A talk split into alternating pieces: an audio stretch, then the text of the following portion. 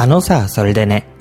この番組は、ブログ、今日もいい人の中澤信之が、いつも読んでくださっている方々にお送りする声の手紙です。2016年7月4日、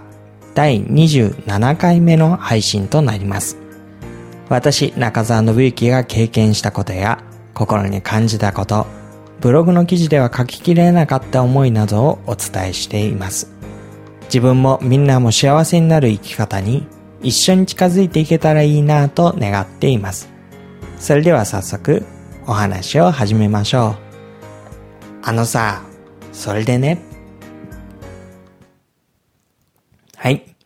えー、月曜日の朝になっています。本当はですね、昨日の日曜日の夕方にちょっと録音を仕掛けたんですけれども、挫折をしました。えー、月曜日の朝気持ちがフレッシュなところで、もう一度録音しています。今日はこれからですね、練馬にある教会で、牧師たちの集まり、牧師会というのがあります。その前にですね、出かける前に少し録音をしてから出かけようとしています。今週一週間もいい一週間だといいなというふうに思っています。この放送を聞いていらっしゃる方々も、もしかしたらまだ週の前半かもしれませんよね。えぜひですね、毎日が守られていい一週間になるように。まあ、暑いんですよね。今日も本当は曇りとかっていう予報だったんですけど、もう朝から太陽がガンガン出ていて、ああ、夏ってこういう日だったよなぁと思い起こしながら、えー、去年の夏のことなんかも考えながらですね、今年はどういう夏になるんだろうと思ったりしています。今回の放送では、この2週間ぐらいに起こったことの中からいくつかお話をしたいと思っています。えー、っとですね、一つは、前回喉が痛いんだっていう話をちょっとだけしたかなと思います。この喉の痛みっていうのは結構ですね、この近年の中では深刻なものだったんですね。お医者さんに行ったら、えー、随分喉に痰が溜まって大変なことになってますよって言われて、抗生物質を飲むように、そして短切りの薬を出されてですねえ、これでまあ一週間程度様子を見てくださいというふうに言われました。で、まあ、抗生物質飲むほどじゃないだろうなってもう勝手に思ったので、今まだそれは家のですね、薬の棚のところに置いてあるまんまで一粒も飲んでいないんです。で、えっ、ー、と、短切りの薬だけで一応一週間以上経って、まあ大丈夫だなというところにまで落ち着きました。この咳が出ているっていう状態はあまり良くないですね。特に私は人と話をするので、まあ、聖書のお話をするときももちろんそうですし、ポッドキャストを撮るときももちろんそうですし、咳をしていると仕事にならないということがあります。もう一つは、うん、個人的にお話をしていてもですよね。咳をしている人とあんまり皆さんも話したくないですよね。新しく来られた方々にようこそとか言いながら5本5本ってやると、あ、なんかここの教会には来ない方が良さそうだとかって思うんじゃないかと思います。えっ、ー、と、実際にはですね、私はちょっと病院にお見舞いをしなければいけない時があったので、この自分が風邪をひいているような時に人のお見舞いをしなきゃいけないっていうのは、どうもまずいよなっていう、まあね、変な病原菌を持ち込むことになってしまうわけですから、うーん、お見舞いいけないなとかっていうこともあったりして、早く治さなきゃなと思っていました。うん、牧師さんたちにとっては体調っていうのはやっぱりすごく大事なんだなと、今回の喉の痛みのことを通して思ったことでした。で、今ですね、あの、病院にお見舞いに行くっていう話が出たんですけれども、それは誰のお見舞いだったかっていうと、私の親族のある一人の方のお見舞いでした。で、この方は結局ですね、先週の、え、じゃあ、先、先週の金曜日の日に亡くなられたんですね。で、私の父の姉の旦那さんという、まあ、親族の中でも関係だけで言えばそんなに近くはない関係なんですけれども、関わりという意味では非常に濃いものがあった方でした。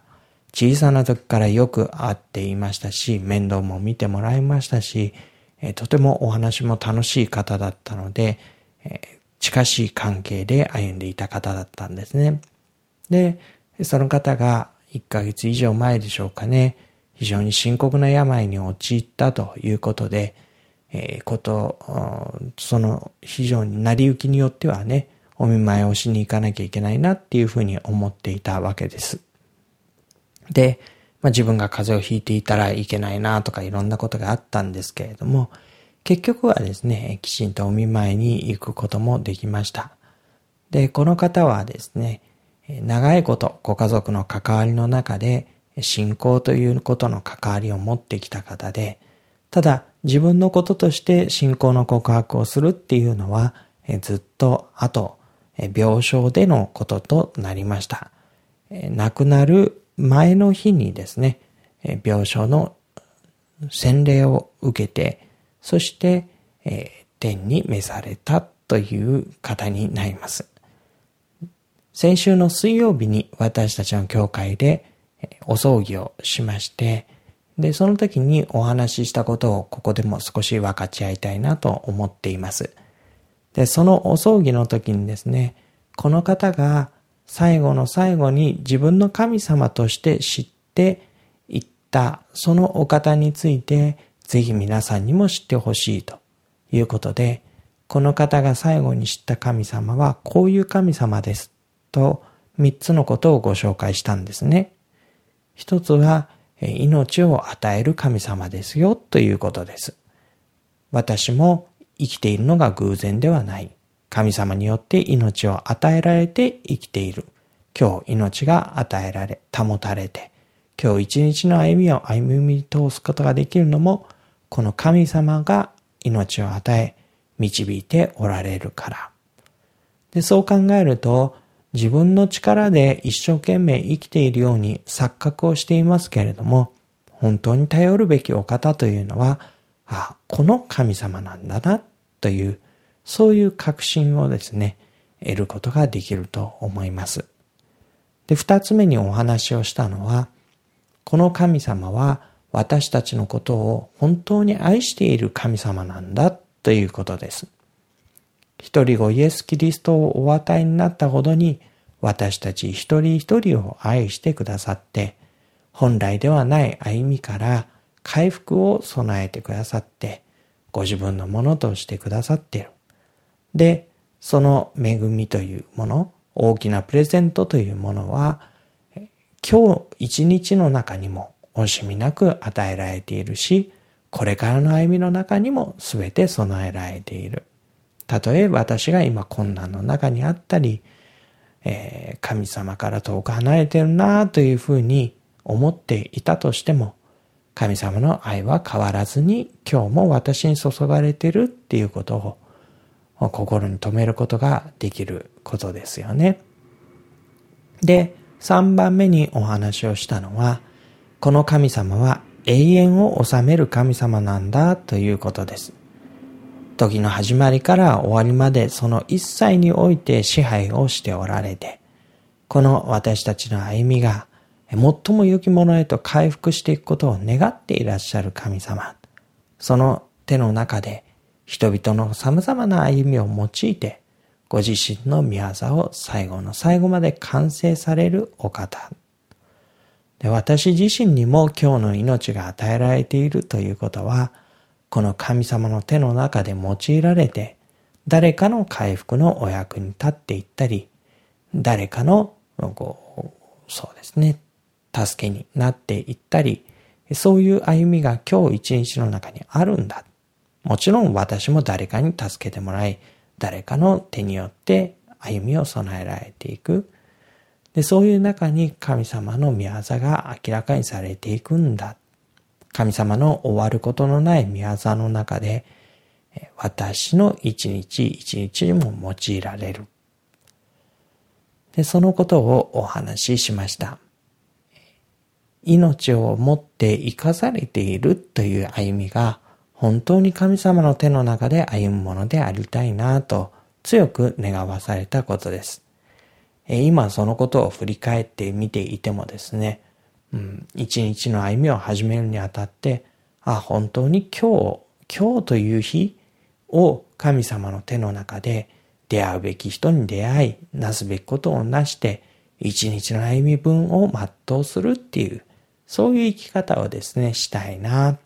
また、そういう一日になるように神様に導いていただこうと、そういうふうに今改めて思っているところです。もう一つぐらいお話をした方がいいかなと思いますけれども、ちょうど先週ですよね、6月30日から7月1日の区切れ目のところを超えたわけです。で、半年が終わったわけですけれども、うーん、どんな半年だったんだろうなぁと思い返す間もなくですね、先週はバタバタバタバタと時間が過ぎてしまったような気がします。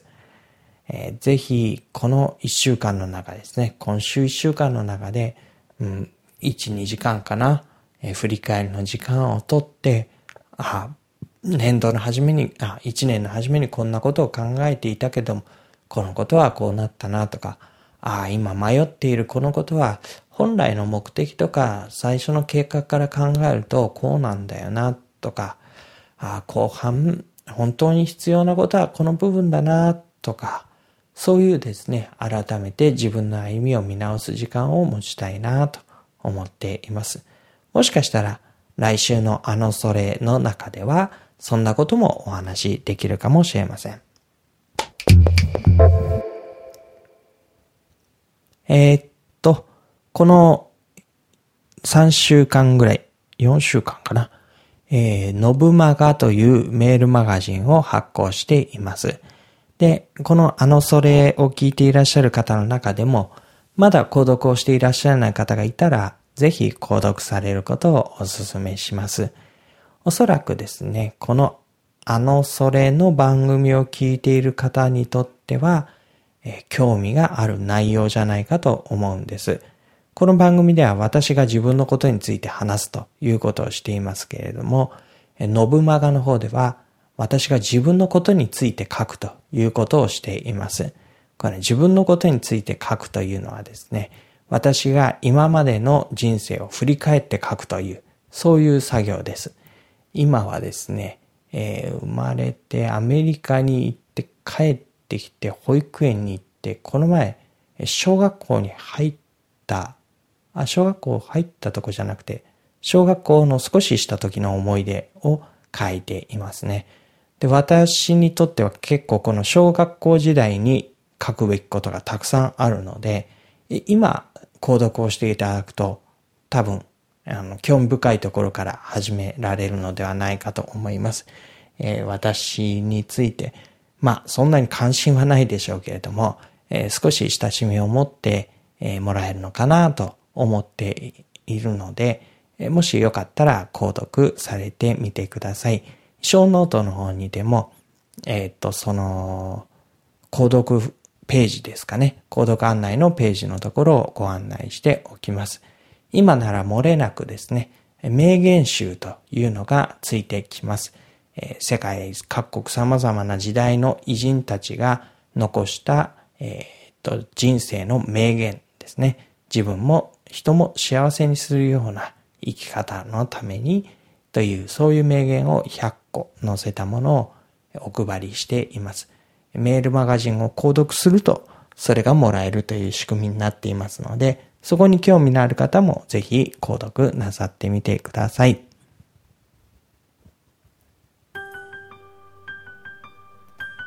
あのさ、それでね、第27回目の配信をお届けしました。え、皆さんの感想とかですね、私へのお便り、寄せてくださればと思います。ブログのコメント欄に書き込んでくださっても結構です。毎日毎日の歩みが本当にあなたらしく支えられて歩むことができるようにと願っています。皆さんにとって、あなたにとって見失ってはならないことって何でしょうね。ぜひ考えてみてください。あなたがこれだけはどうしても毎日見失ってはならないと思っていること。もしそのことを聞かせてくださったらとても嬉しく思います。一言お祈りをしますね。神様、今日一日、今日一日と与えられている歩みの中で、本当に大切なことに目を留めることができるようにしてください。決してそれを見失ってしまうことがないように、朝に、昼に、夜に、そのことを思い起こさせてくださいますように、あなたの導きを心から感謝します。イエス・キリストのお名前によってお祈りします。アーメン。では、あのそれ、また次回をお届けします。